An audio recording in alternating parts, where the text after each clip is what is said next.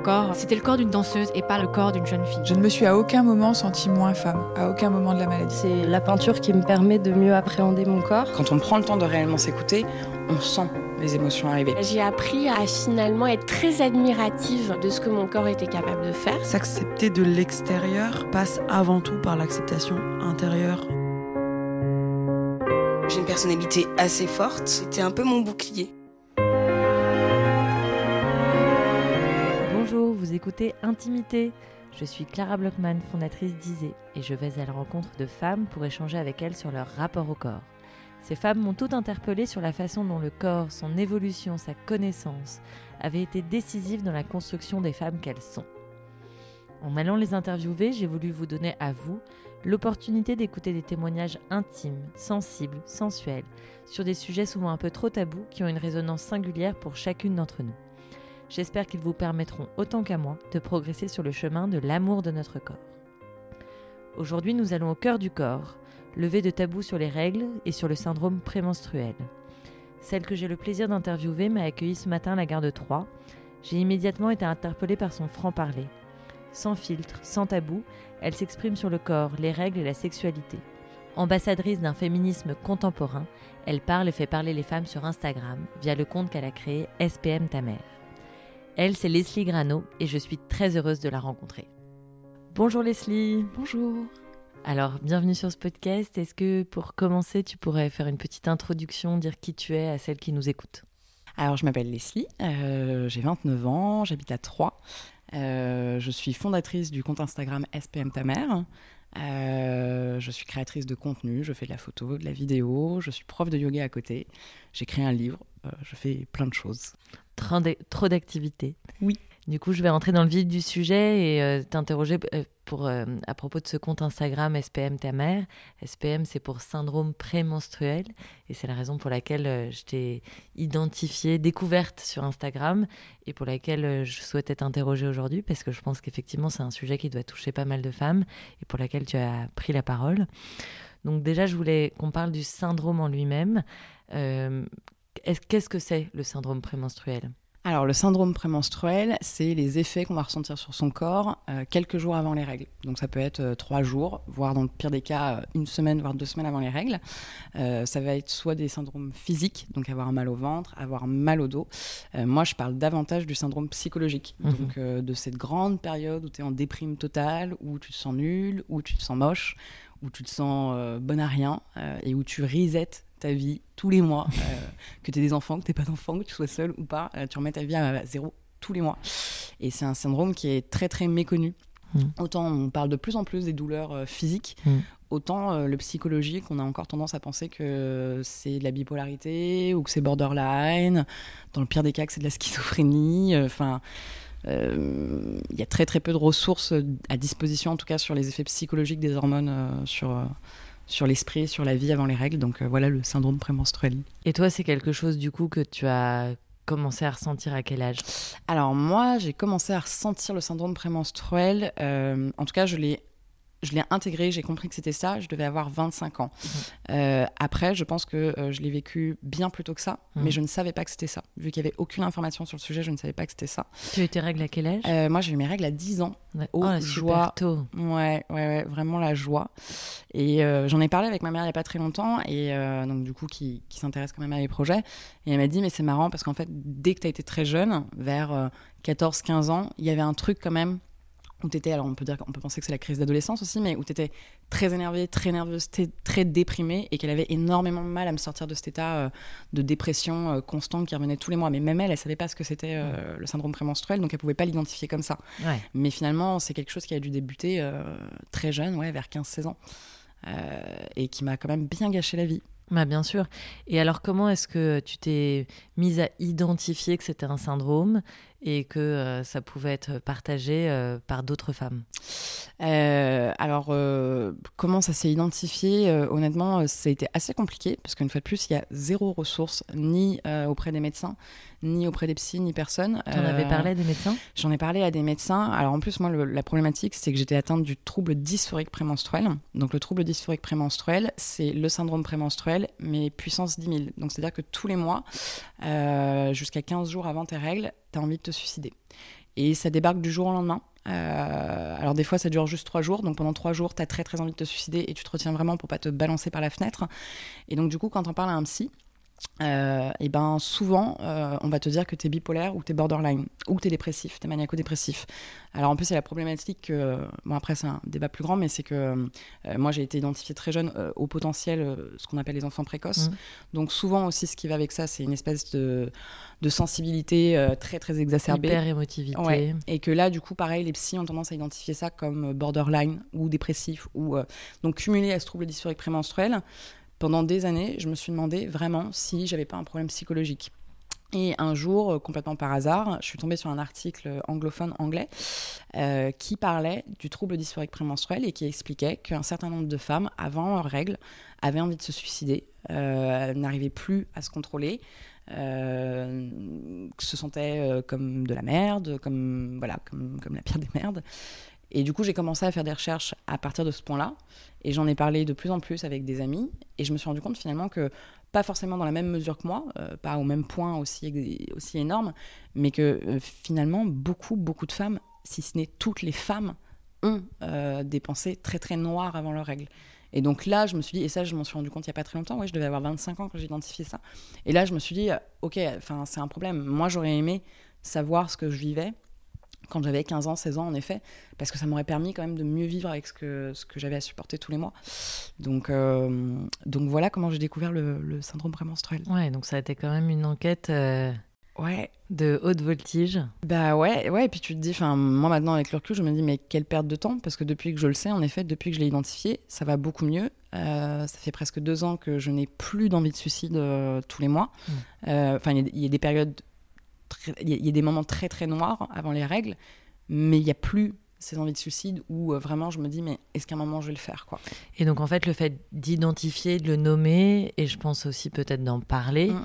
euh, ça a été finalement une des clés pour euh, apaiser les effets de ce syndrome. Complètement. Bah, la, la- la chose aussi, c'est que quand tu as conscience de ce qui se passe, enfin, c'est un peu comme une libération. C'est un peu. Alors, c'est pas une maladie. C'est-à-dire qu'on va pas te dire tu as ça et donc du coup je te donne un traitement.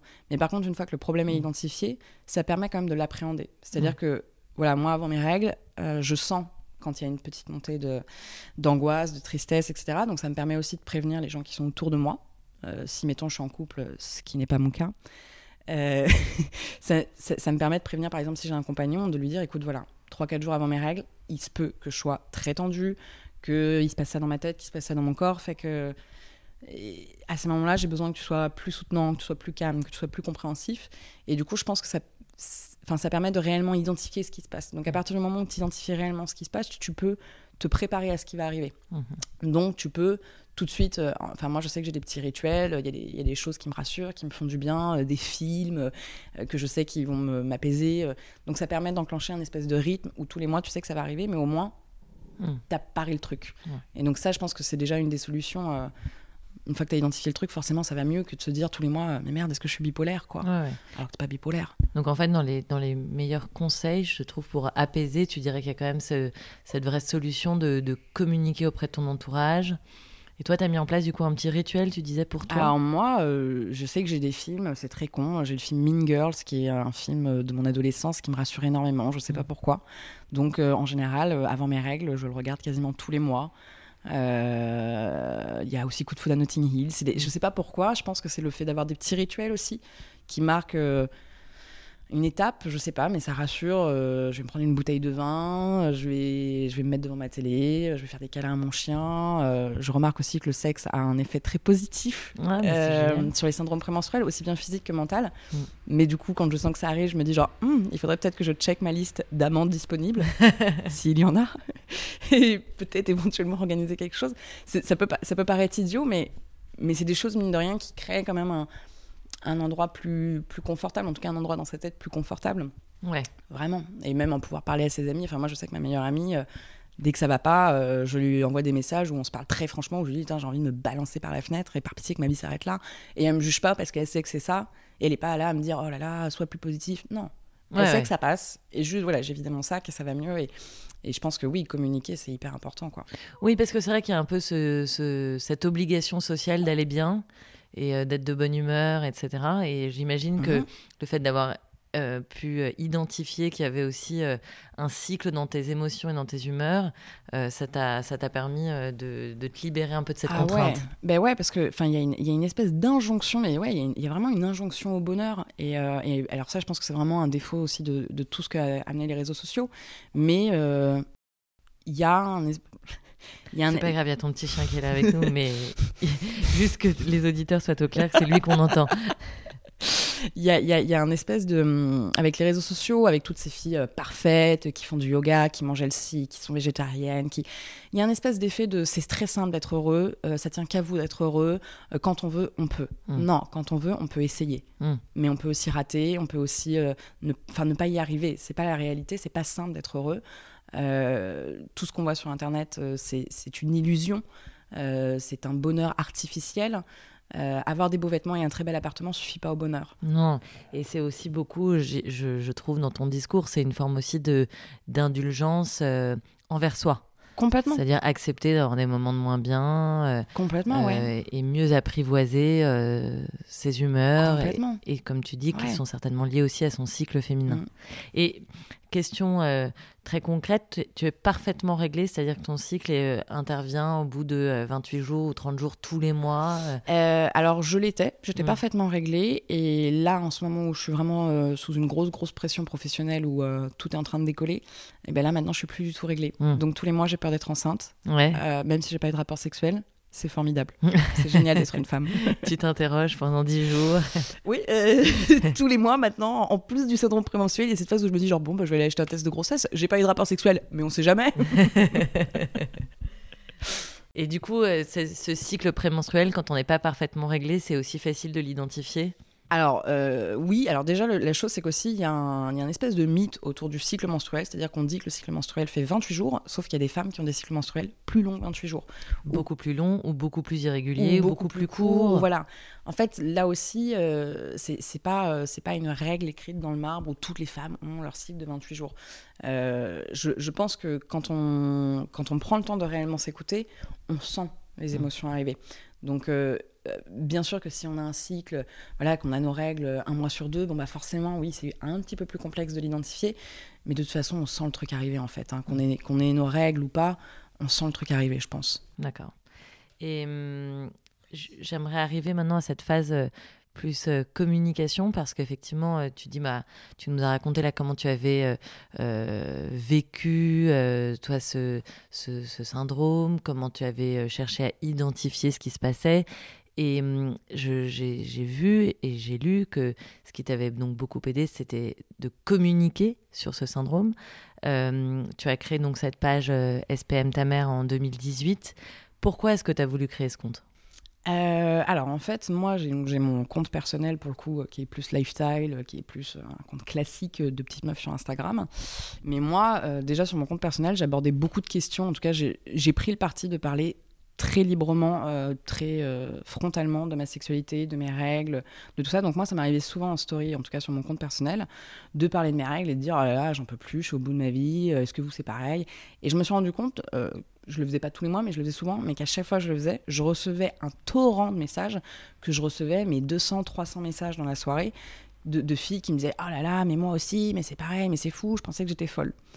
Et un soir euh, où j'étais vraiment en plein dans mes SPM, où je rigolais avec ma meilleure amie, je lui ai dit Génial, j'ai envie de lancer un compte sur les syndromes prémenstruels et je vais l'appeler SPM ta mère. Et ma meilleure amie m'a dit Mais c'est génial, le nom est génial et tout, vas-y, fais-le. Et c'était plus une blague. Euh, je pensais pas que ça prendrait euh, le tournant que ça a pris là. Euh, je pensais que, parce que ça reste quand même très tabou les règles. On a, beau dire, mais non, c'est pas du tout tabou les règles et tout. Euh, si, là, quand on voit la dernière pub Nana qui est sortie, quand on voit euh, le bad buzz autour de ça, oh là là, c'est choquant de montrer des vulves en papier euh, à des enfants, des femmes qui disent que c'est euh, que c'est euh, rabaissant pour la femme. C'est votre vulve en fait. Euh, si vous êtes embarrassé par votre propre vulve qui est représentée en bout de papier, il y a un souci. Donc moi, je pensais que vu qu'il y avait encore énormément ce tabou autour des règles, etc., ça marcherait pas. Et en fait, alors au début, ça n'a pas marché. Au début, enfin, je galérais un petit peu à avoir des témoignages et tout. Et maintenant, ouais, je crois que là, ça, alors ça fait huit mois qu'on a lancé le compte, et là, on est 42 000, je crois. Euh, je reçois plusieurs demandes d'interview. Enfin, c'est c'est fou finalement, et c'est hyper cool que le qu'un sujet aussi peu glamour euh, déplace du monde et intéresse les gens. Et je me rends compte qu'en effet, ça aide énormément de femmes. En tout cas, c'est ce que je vois dans les commentaires, dans les, dans les, dans les messages que je reçois, c'est que ça apporte en tout cas un petit soutien et une espèce de petite cellule crise là où on peut euh, décharger son, sa colère et envoyer un message en disant ça va pas, j'ai envie de tuer la terre entière, je déteste mon mec, par pitié, je ne veux plus d'enfants. voilà quoi. Et du coup, je trouve que c'est un peu le, le, par rapport à ce que tu disais tout à l'heure sur les réseaux sociaux et euh, l'image parfaite du bonheur euh, qu'on peut y voir, je trouve que c'est euh, pour le coup un autre euh, versant des réseaux sociaux qui est là pour le coup le vrai côté communautaire, le vrai côté euh, l'oreille qu'on n'a pas chez soi, amical, assez assez fraternel en tout cas d'être d'être là pour les autres et de partager avec d'autres femmes qu'on ne connaît pas forcément des sujets qui sont finalement très intimes mais aussi très universels. Donc c'est vrai que ça a été quand même euh, un, truc un petit peu magique, je pense, de pouvoir, euh, euh, toi, libérer ta parole et de voir que d'autres femmes vivaient la même chose que toi. Ah, c'est, enfin, c'est hyper, pour le coup, c'est hyper gratifiant et mm. hyper, enfin, ça fait vraiment du bien de se dire que tu peux aider des gens par ce biais-là. Que, en tout cas, moi, je, moi, je suis je suis très triste quand je vois ce qu'on a fait d'Internet, c'est-à-dire mm. qu'on avait la possibilité de faire de ça un média libre euh, où on allait sortir des dictats de la minceur, euh, de pas d'acné, de... puis finalement on en a fait un truc qui est pire que ce que les médias euh, traditionnels nous vendaient quand on était gamine. Enfin moi je trouve que c'est pire encore que ce qu'on avait quand on était gamine. Et là je vois en effet qu'il y a ce, en tout cas il y a une tendance autour du féminisme, on va mm. pas se cacher, mais qui finalement amène plein de gens à parler de ça. Et donc il y a des super comptes, il y a Tajoui, il y a Je m'en bats le clito, il y a Irénée, enfin il y a, y a Orgasme et moi, il y a beaucoup, beaucoup de comptes sur Instagram, euh, et puis de youtubeuses aussi qui parlent de ces questions-là, qui, qui voient le jour et qui fonctionnent tous très bien. Mm. Et tu te dis, bah, c'est hyper encourageant parce que ça veut dire qu'il y a quand même des gens qui ont à cœur de se réapproprier ce média qui est Internet pour en faire des choses intéressantes, pour créer de la communication, pour créer des projets, pour aider la communauté. Enfin, moi, j'estime vraiment, euh, sans me jeter des fleurs, mais j'estime quand même que j'aide la communauté avec ce compte-là au même titre que mes, mes, autres copines qui ont des comptes le font. Euh, et, et, je le vois, je reçois. Alors, je pense que ma, ma, ma communauté sur SPM Ta Mère est majoritairement adolescente. Et je reçois énormément de questions de jeunes filles qui sont en train de vivre leurs premières règles, euh, ou alors qui sont encore vierges et qui ont des questions sur la sexualité, tout ça.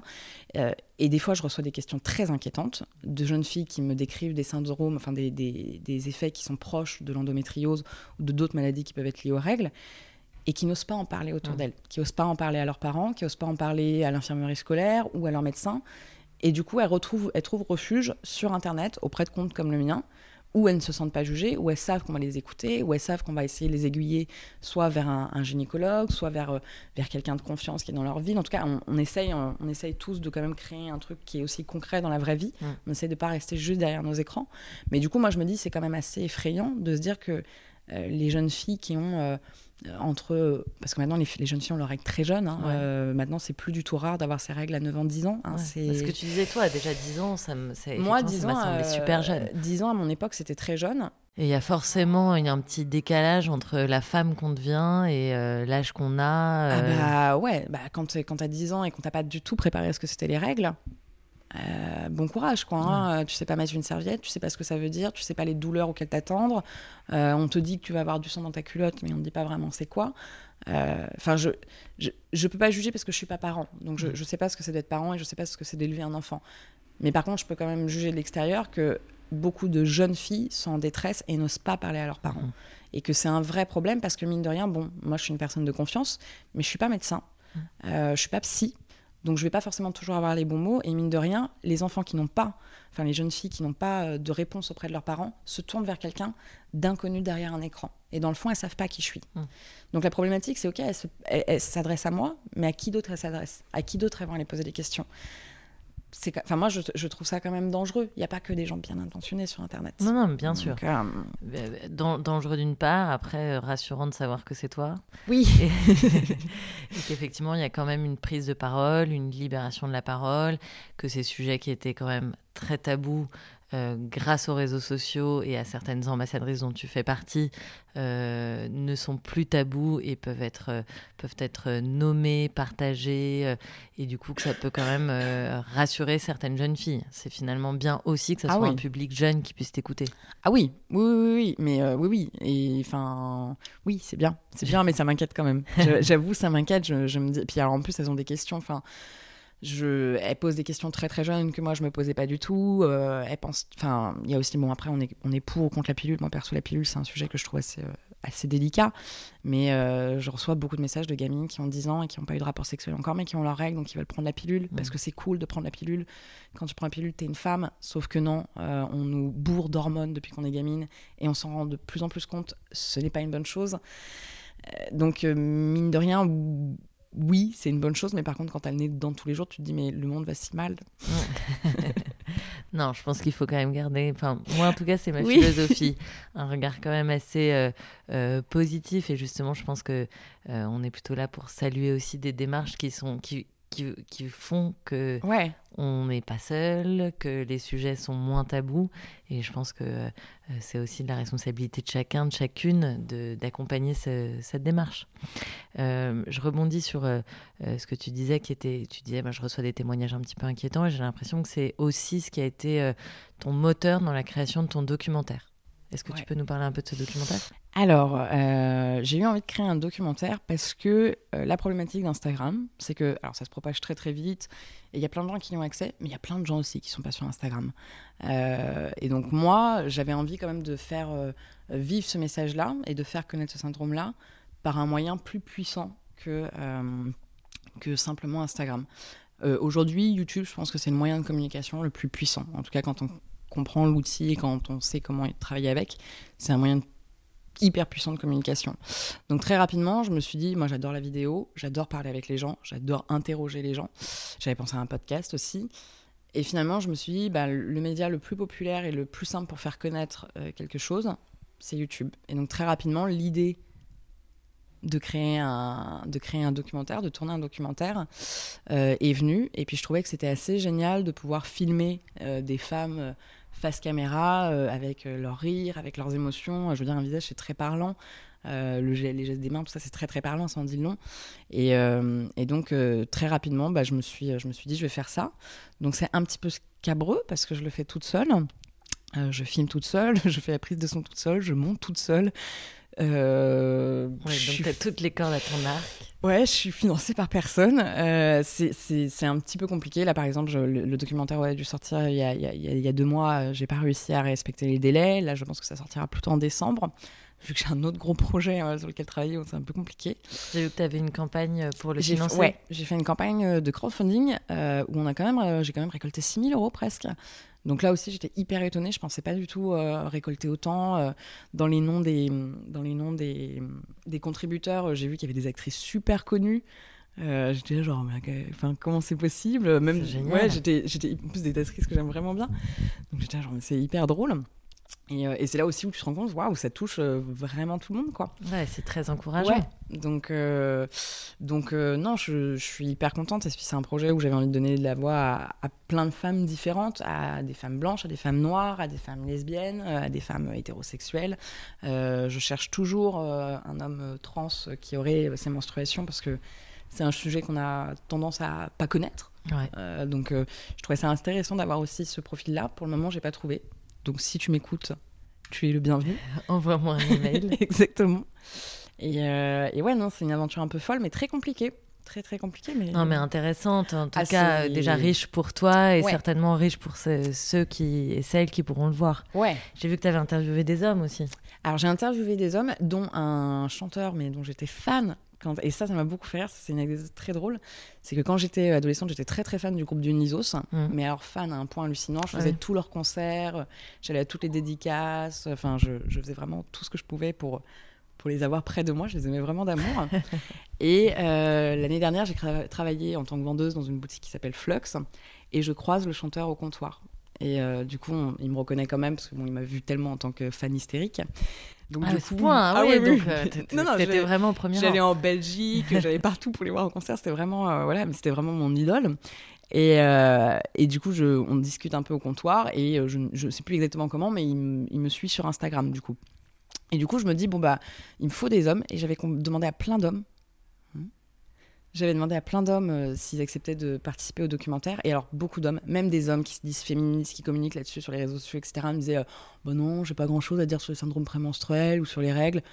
Ok, un petit peu facile. Et du coup, un peu au culot, j'envoie un, message à Mathias Malzieu en disant Bon, bah, écoute, voilà, je, je fais un documentaire sur les syndromes prémenstruels. Euh, Je sais que ça n'a pas trop de rapport avec ton travail, mais est-ce que tu accepterais que je vienne te filmer euh, chez toi et qu'on parle de règles? Et il m'a envoyé, genre, dans les 10 minutes euh, Bah ouais, pas de souci, euh, voilà mon numéro, euh, je suis libre tel jour, passe à la maison. Et on a enregistré pendant une heure une vidéo où on parle de règles, on parle de syndrome prémenstruel, de sexe. Enfin, c'était complètement, complètement absurde comme situation. Mais c'est génial qu'il ait prêté sa voix et, j'avoue que je trouve, euh, moi aussi j'ai été assez euh, étonnée et vraiment euh, positivement surprise qu'un homme puisse avoir son mot à dire là-dessus et je trouve que c'est tellement important parce que finalement, c'est, je trouve qu'il faut pas en faire un, un combat unisexe ni un combat entre les sexes. Je trouve que c'est vraiment dommage de les opposer, mais finalement que c'est plus un accompagnement, une compréhension mutuelle euh, qui est intéressante d'éveiller. Bah, moi, je, moi, je trouve que c'est, euh, en tout cas, euh, pour moi, le féminisme, alors moi, je suis très, très féministe, hein, Ouais. mais pour moi, le féminisme, c'est aussi euh, aller contre la masculinité toxique, donc contre le fait que les hommes ne parlent pas de leurs émotions, que les hommes ne pleurent pas, contre le fait que les hommes, un homme maigre, c'est pas un homme, enfin, euh, si, c'est un homme. Euh, et, et- et je pense définitivement que l'enjeu du féminisme, c'est de recréer un dialogue entre les hommes et les femmes. Et ça passe aussi par le fait de parler des règles. Et, euh, et- et on ne peut pas espérer des hommes qu'ils comprennent les choses si on ne leur explique pas. Euh, souvent, on- voilà, ça- alors il y a ce truc-là aussi. hein, oui, je suis pas la mère, euh, merci la charge mentale, je suis pas ta mère, je suis pas là pour t'éduquer. Certes, on n'est pas là pour éduquer les hommes. Par contre, je pense qu'on est là aussi pour inclure les hommes dans le dialogue. Et moi, euh, je préfère prendre le parti, si, si j'ai un compagnon, je préfère prendre le parti de l'éduquer sur ces questions-là. C'est pas grave, c'est moi qui l'éduque, je l'éduque pour moi et puis pour toutes les autres femmes qu'il va croiser dans sa vie. Ou pour les enfants qu'il aura un jour. Et, euh, du coup, moi, ça me paraissait essentiel dans ce projet de documentaire sur les règles, en tout cas sur les syndromes prémenstruels, d'avoir des hommes. Euh, dans le documentaire, j'ai un homme, euh, pourtant qui est un, mec hyper intelligent, qui est brillant, qui a monté sa boîte, enfin qui est brillant comme mec, qui est très mignon, qui marche bien avec les filles, il n'y a pas de souci. Et le mec est dégoûté par les règles. Euh, avec son ex-copine que je connaissais, euh, ils avaient un mot de code pour pas dire les règles, euh, parce que ça le dégoûtait au plus haut point quand elle disait j'ai mes règles. Bah, je trouve que c'est hyper intéressant d'interroger ce mec-là aussi, de déconstruire ça avec lui face caméra et de, de comprendre d'où ça vient, d'où ça vient ce dégoût, pourquoi? Parce que c'est parce que c'est là aussi l'enjeu. Non, mais c'est pas forcément. En plus, euh, quand tu parles de déconstruction, je trouve que le mot est intéressant. C'est pas, euh, c'est pas une humiliation pour lui. Il peut en être euh, là, et c'est certainement en fait le résultat de pas mal de, de contraintes sociales, de choses qui lui ont été transmises par ailleurs, par son entourage familial, au lycée, euh, voilà. Complètement. Bon, donc il y a un peu de boulot encore. Ouais, souhaitez-moi courage. Euh, tout autre sujet, Leslie, euh, je, vois que dans ton optique aussi de, bien-être, euh, le yoga a une place importante. Est-ce que tu peux nous parler de cette pratique? Alors, moi, le yoga dans ma vie, c'est une place très importante parce que le yoga m'a sauvée. Littéralement, j'ai rencontré le yoga dans la pire période de ma vie. Je venais de perdre mon compagnon qui s'était suicidé. Et je suis partie à l'étranger. Et complètement par hasard, j'ai rencontré une nana qui faisait du yoga et qui m'a dit Mais viens, viens faire du yoga avec moi. Le cours est gratuit. Et je suis venue. Et ça m'a fait un bien immédiat. Et très, très rapidement, j'ai senti que cette discipline-là, que cette pratique-là, allait me faire du bien. Au-delà de la pratique physique, moi, ce qui m'intéresse énormément dans le yoga, c'est la pratique spirituelle. Et c'est toute la bienveillance qu'elle amène pour soi, mais pour les autres aussi. En tout cas, moi, c'est ce qui me touche le plus dans la, pratique du yoga. Euh, Aujourd'hui, enfin, parce que du coup, je suis partie en Inde, j'ai fait une formation euh, pendant deux mois pour être prof de yoga, euh, ce qui m'a permis d'arrêter la vente. Enfin bon, vraiment, le yoga m'a vraiment sauvée euh, de ma vie qui partait en lambeaux. Ah, vraiment. C'était il y a combien de temps? Ça, c'était il y a presque trois ans maintenant. Et, euh, et ouais, non, c'est. Enfin, c'est. Après, bon, j'ai un parcours de vie qui est quand même assez, euh, assez complexe, mais vraiment, je me rends compte que tout était lié à ce moment-là où j'allais rencontrer le yoga, de façon presque mystique, et que ça allait euh, tout débloquer. Enfin, moi, ça ça m'a vraiment donné, euh, en tout cas, le courage de quitter euh, cette vie que je détestais pour tenter autre chose, etc. Et du coup, bah, je suis partie en Inde, où donc j'ai fait une formation de prof de yoga pendant deux mois, qui a été euh, incroyable. Ça a été une expérience folle. Et euh, À, l'époque, tu débutais totalement. euh, alors non, ça faisait, euh, ça faisait quand j'ai commencé ma, ma formation, quand j'ai fait ma formation, ça faisait déjà deux ans presque que je faisais, du- que je faisais du yoga. Et, mais l'envie de devenir prof a été très très rapide. Je me suis dit, je peux pas devenir prof alors que ça fait six mois que je pratique. Mais très très rapidement, je me suis dit genre, oh, j'ai envie d'enseigner ça parce que ce que ça m'apporte, c'est quand même euh, hyper euh, hyper fort quoi. Donc j'aimerais bien euh, trouver ma place dans cette société et que ma, ma place à moi, ce soit de faire du bien aux gens. Et donc c'est passé par le yoga. Et alors maintenant, je pratique peu le yoga comme on l'entend, c'est-à-dire faire des séquençages, etc. Actuellement, je ne donne plus de cours, euh, sauf des cours particuliers des, des- des clients depuis longtemps, parce que je parce que j'ai plus le temps. Euh, et puis parce que le milieu du yoga m'a un petit peu dégoûté aussi. On va pas. Pourquoi? Euh, bah parce que malheureusement, euh, le yoga, c'est c'est comme tout. C'est-à-dire que c'est c'est quand même un peu une usine afrique. Donc c'est un milieu très très compétitif, très féminin. Euh, alors je suis pas du parti de dire que les femmes sont pas capables de travailler ensemble. hein. Les femmes sont très capables de travailler ensemble, mais il faut quand même être dans des bonnes conditions pour que ça se passe bien, comme pour les hommes d'ailleurs. Euh, et c'est pas un milieu si bienveillant que ça. Donc moi j'ai été très très déçue à mon retour euh, en France quand j'ai commencé à donner des cours en France de me rendre compte que bah, on était vraiment très très sous-payés, qu'on était vraiment exploités par les studios, euh, que pff, il y avait pas beaucoup de respect pour nous et qu'entre profs c'était pas c'était pas le big love. Euh, et, et du coup euh, plutôt que de me dégoûter de cette pratique là j'ai préféré euh, plutôt garder ça pour moi ou en tout cas ralentir la cadence et ne plus le faire à temps plein. Et, et garder les bienfaits du yoga. Mais en tout cas moi pour moi le yoga aujourd'hui c'est plus une pratique de tous les jours une pratique de- d'ouverture avec les autres, de, de bienveillance, de, de patience, plus que de juste se mettre sur ton tapis et de faire des salutations du soleil. Et du coup, euh, compte, tenu, compte tenu de cette analyse, euh, qu'est-ce que tu conseilles à des personnes qui euh, aimeraient s'y mettre mais savent pas trop où se tourner non plus, veulent aussi en avoir les bienfaits sans en avoir les inconvénients que tu cites là? Alors moi, je crois que déjà, pour commencer le yoga, il faut le commencer pour les bonnes raisons. C'est-à-dire que euh, je pense pas que ce soit une bonne chose, comme pour le sport en général d'ailleurs, de commencer le yoga en se disant je veux faire du yoga pour perdre du poids ou pour faire mon grand écart. Surprise, faire le grand écart dans la vie de tous les jours, ça ne sert à rien. Je sais pas pourquoi tout le monde veut faire son grand écart. Moi, ça n'a rien apporté dans ma vie. Pas de bienfaits en vue. Non, je, je suis toujours célibataire, je vis seule avec mon chien, j'ai pas gagné au million, je, pourtant je fais le grand écart, je comprends pas.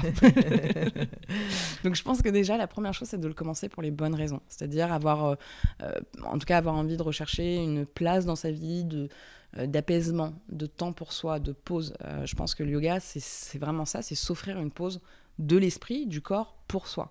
Euh, il faut s'enlever cette pression à tout prix de réussite, c'est-à-dire que Mm. dans la vie on a déjà plein de moments où on peut se mettre une pression de il faut que je fasse bien, il faut que je sois la meilleure, il faut que je sois la première.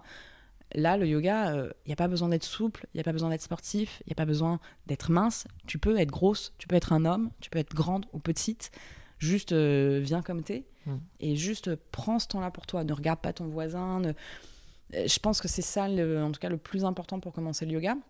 Après, il n'y a pas besoin d'avoir un équipement euh, hyper cher. Tu n'as pas besoin d'avoir un legging Lululemon à 150 euros. hein. Euh, moi, je pratique beaucoup mon yoga avec des, des, des jogging Primark à 5 euros et ça fait l'affaire. Mm. Euh, du moment juste que tu as l'envie de prendre ce temps-là pour toi, prends-le. Et tu pas besoin non plus de prendre une heure. Mm. Souvent, j'entends, ah, mais j'ai pas le temps. Ouais, mais prendre 10 minutes en fait le matin quand tu travailles juste pour faire des exercices de respiration. Le yoga, c'est ça aussi, c'est le pranayama, c'est juste respirer, euh, se, po- se- se poser, euh, s'ancrer dans le sol. C'est pas forcément euh, partir dans des guerriers inversés et on y va, cardio. Il n'y a pas besoin d'aller forcément dans la force. Mhm. Euh, Enfin, en tout cas, moi, je pense que c'est ça le yoga. Ouais. Vraiment. Oui, oui, déjà d'être euh, pas être dans une obje- une- une- un objectif de, de compétition Ouais. ou de performance, mais d'avoir envie de prendre un moment pour soi. Ouais. Vraiment. Bon, bah, j'espère que beaucoup de femmes te- t'entendront et te suivront. Mais moi, je trouve qu'à l'inverse, tu vois, il y a une, une nouvelle forme un peu de, de quête du bien-être où aussi on se dit euh, mais il faut que euh, j'ai une heure pour moi. Enfin, en fait, finalement, ça devient aussi cette nouvelle contrainte d'avoir euh, du temps pour soi. euh, et c'est pas facile, honnêtement. tu, le, tu le dis écrit toi-même. On a des vies très remplies et tant mieux. Je pense pour beaucoup que c'est aussi une source d'épanouissement. mais qu'effectivement, c'est pas facile aussi d'avoir un peu cette injonction du bien-être et du lâcher-prise. Et que quand on se hein. met une contrainte pour lâcher prise, c'est la meilleure façon de ne pas y arriver. C'est très, c'est très compliqué, mais je crois qu'on y revient à ces trucs de rituels en fait. Mm. Je pense que mine de rien, euh, quand on est enfant, nos parents nous créent des rituels euh, pour que la journée soit rythmée, pour que ça se passe, pour qu'on soit bien. Euh, voilà, il y a l'heure de l'école, du goûter, etc. Euh, je pense qu'en tant qu'adulte, il faut essayer de le faire. Alors c'est pas simple. Quand t'es euh, maman, quand t'as ton entreprise, ou quand tu gagnes pas bien ta vie, bah, tu peux pas non plus t'offrir un cours de yoga à 25 balles euh, Mm. l'heure. C'est pas possible non plus. C'est pour ça que vraiment j'insiste sur le fait que le yoga, c'est pas forcément euh, aller s'offrir une heure de cours dans un studio. Mm. Le yoga, ça peut se faire euh, juste euh, en tailleur. Euh, voilà, tu peux respirer. Euh, euh, le soir, ça peut juste être s'allonger dans son lit et essayer de faire le vide. C'est ça le yoga en fait. Des choses simples. Ouais, et, mais par contre, c'est vrai qu'en effet, il y a cette injonction au bien-être, il y a cette injonction euh, au vivre green, que tu es forcément une personne qui prend pas soin de toi si tu fumes, si tu bois, si tu fais la fête. Bah non, le yoga, c'est aussi être heureux. Et Mm. euh, pour moi, bah, quand je profite euh, de, de mon temps libre avec mes amis, que je vais fumer une clope en terrasse et que je vais boire une bière, bah, quelque part, c'est un peu un yoga de l'esprit aussi. Ouais. Franchement, euh, Parce que c'est décomplexé. mais voilà, c'est, enfin pour moi en fait, si on devait traduire le mot yoga en français, ça serait prendre du temps pour soi. Ouais. Donc c'est, donc c'est pas forcément, voilà, être, être une fille qui mange des graines et qui mange euh, de l'avocat sur des toasts. Euh, tout le monde n'a pas le temps de faire ça. Enfin, mm, non. Ni envie. Mais ouais, moi j'ai pas envie de manger des graines. Franchement, euh, j'adore le yoga. Je pense que j'ai quand même une vie saine, mais je fume, je bois. euh, j'ai des partenaires d'un soir euh, quand j'ai de la chance. Enfin, je, je vis ma vie, quoi, et ça m'empêche pas. Désolée, c'est Rudy. Bah, bonjour Rudy. Et ça m'empêche pas d'être pour autant une personne, une une bonne personne avec ma vie et, et ce qui m'entoure, quoi. Génial. Écoute, sur ces messages positifs et face à l'appel intensif de Rudy, je voulais vraiment te remercier. J'ai trouvé que c'était hyper intéressant. Déjà, moi, à titre personnel, ça m'a, je pense, beaucoup apporté. J'espère que ça apportera tout autant euh, à celles et j'espère euh, ceux Ça serait bien. qui nous écouteront. Et, euh, et je te dis du coup bah, à très bientôt et plein de courage pour tes projets tout divers que tu portes Ouais. et que je trouve euh, très beau et très porteur de, de sens pour nous toutes. Merci beaucoup. À bientôt